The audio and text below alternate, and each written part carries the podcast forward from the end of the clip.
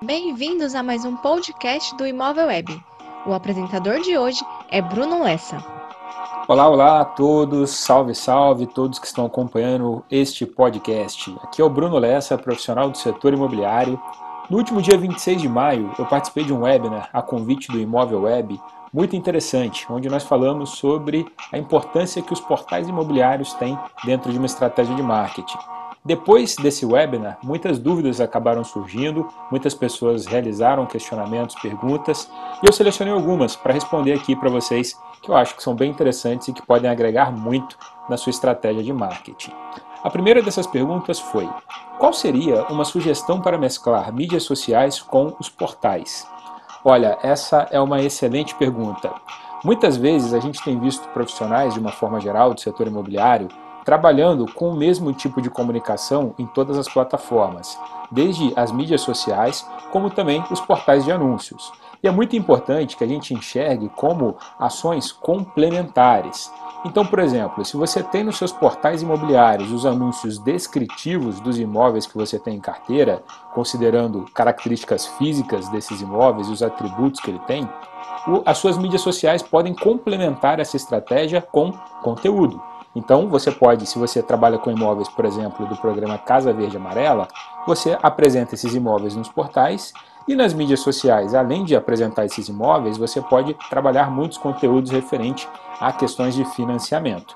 Inclusive, dentro dos portais imobiliários, na hora que você preenche os dados para a ficha do imóvel, você pode colocar ali é, citar que no seu Instagram, que no seu Facebook, que nas suas mídias sociais, você tem conteúdos referentes a ensinar a pessoa a fazer um financiamento, a aprovar um crédito, como que ela pode fazer a aquisição daquele imóvel de uma forma muito facilitada.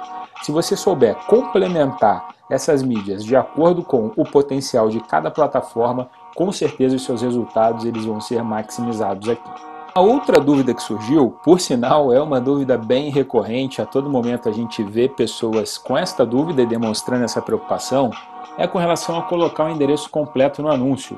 Se isso deixaria ou não deixaria mais vulnerável o imóvel para ser captado por algum outro corretor. Ao que eu respondo, olha, muitas vezes quando o cliente ele está procurando imóvel, ele deixa de gerar o lead simplesmente pelo fato dele não conseguir identificar qual é o local exato daquele imóvel. Então, muitas vezes, os corretores de imóveis acabam tentando proteger muito é, a exibição desse imóvel, pensando em algum problema que pode ter para algum outro corretor captar, sendo que, na verdade, você acaba dificultando o caminho do seu próprio cliente. E aí eu pergunto: o que é mais importante? Você ser encontrado pelo seu cliente potencial para fazer aquisição daquele imóvel ou você deixar de fazer uma venda porque você está com medo de mostrar o imóvel porque algum outro corretor pode captar. Então, pessoal, fica a reflexão. Colocar o endereço no anúncio é uma coisa importantíssima que aumenta muito a relevância do seu anúncio, aumenta muito, melhora muito o seu posicionamento dentro dos portais e, consequentemente, ele traz mais retorno. Esse medo, ele é um medo legítimo. Eu não estou é, simplesmente negando que exista esse, essa possibilidade de perda. Porém, é muito mais importante você investir num bom anúncio e principalmente num excelente atendimento, porque isso vai garantir a fidelidade do seu cliente, mesmo que esse imóvel tenha sido captado por algum outro corretor e ele também esteja disponível. Fica a reflexão mais uma perguntinha que saiu desse webinar e que eu achei bem interessante para comentar aqui nesse podcast, que é com relação ao custo, ao investimento necessário, especialmente para aqueles corretores autônomos que estão fazendo os próprios anúncios, que administram a própria verba e o próprio marketing, sobre o custo de se anunciar em portais imobiliários. Muitos têm se queixado que é um custo cada vez mais proibitivo. E novamente eu acredito que vale uma reflexão. Por quê?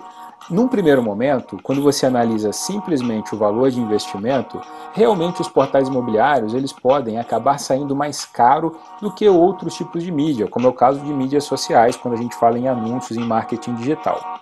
Porém, quando a gente começa a analisar a capacidade que cada uma dessas mídias tem para te trazer um cliente na etapa adequada da jornada de compra do imóvel, você percebe que esse custo muitas vezes ele acaba se pagando.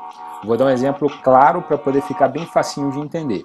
Quando você está navegando no Instagram, no Facebook, você não está procurando imóveis. Então o que a plataforma faz? Ela sugere para você, de acordo com o seu perfil, alguns imóveis que podem ou não podem te interessar. E aí a pessoa vai lá, clica nesse anúncio e aí sim ela pode gerar um lead. É óbvio que os, que os algoritmos das mídias sociais estão cada vez mais assertivos para entregar o um anúncio para pessoas que realmente estão no momento de busca dos imóveis.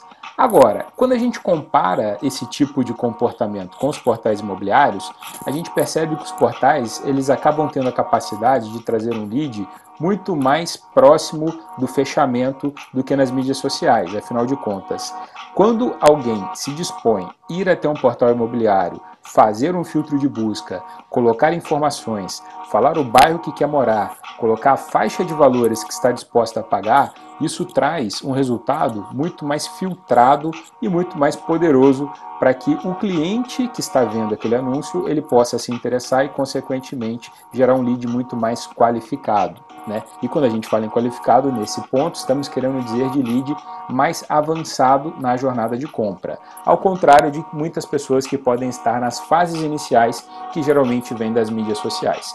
Por esse motivo, eu diria que, por mais que o investimento ele possa parecer um pouco mais alto, eu acho que é muito importante você balancear o investimento que você faz.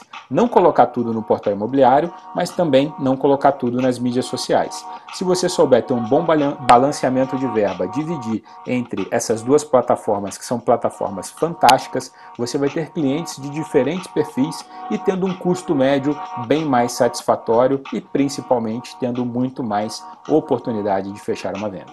Bom, pessoal, estas foram algumas questões que eu separei para a gente poder debater um pouquinho mais nesse podcast. Dúvidas que são dúvidas recorrentes, que são dúvidas de muitos profissionais e que eu acredito que pode ajudar a esclarecer e ampliar a visão de muitos corretores de imóveis Brasil afora.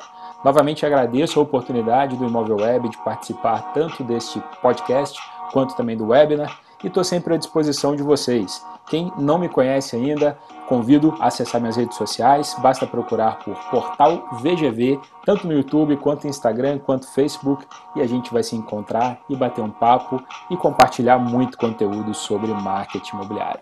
Grande abraço a todos e até a próxima oportunidade. Esse foi mais um podcast do Imóvel Web. Você muda, sua vida muda. Até a próxima!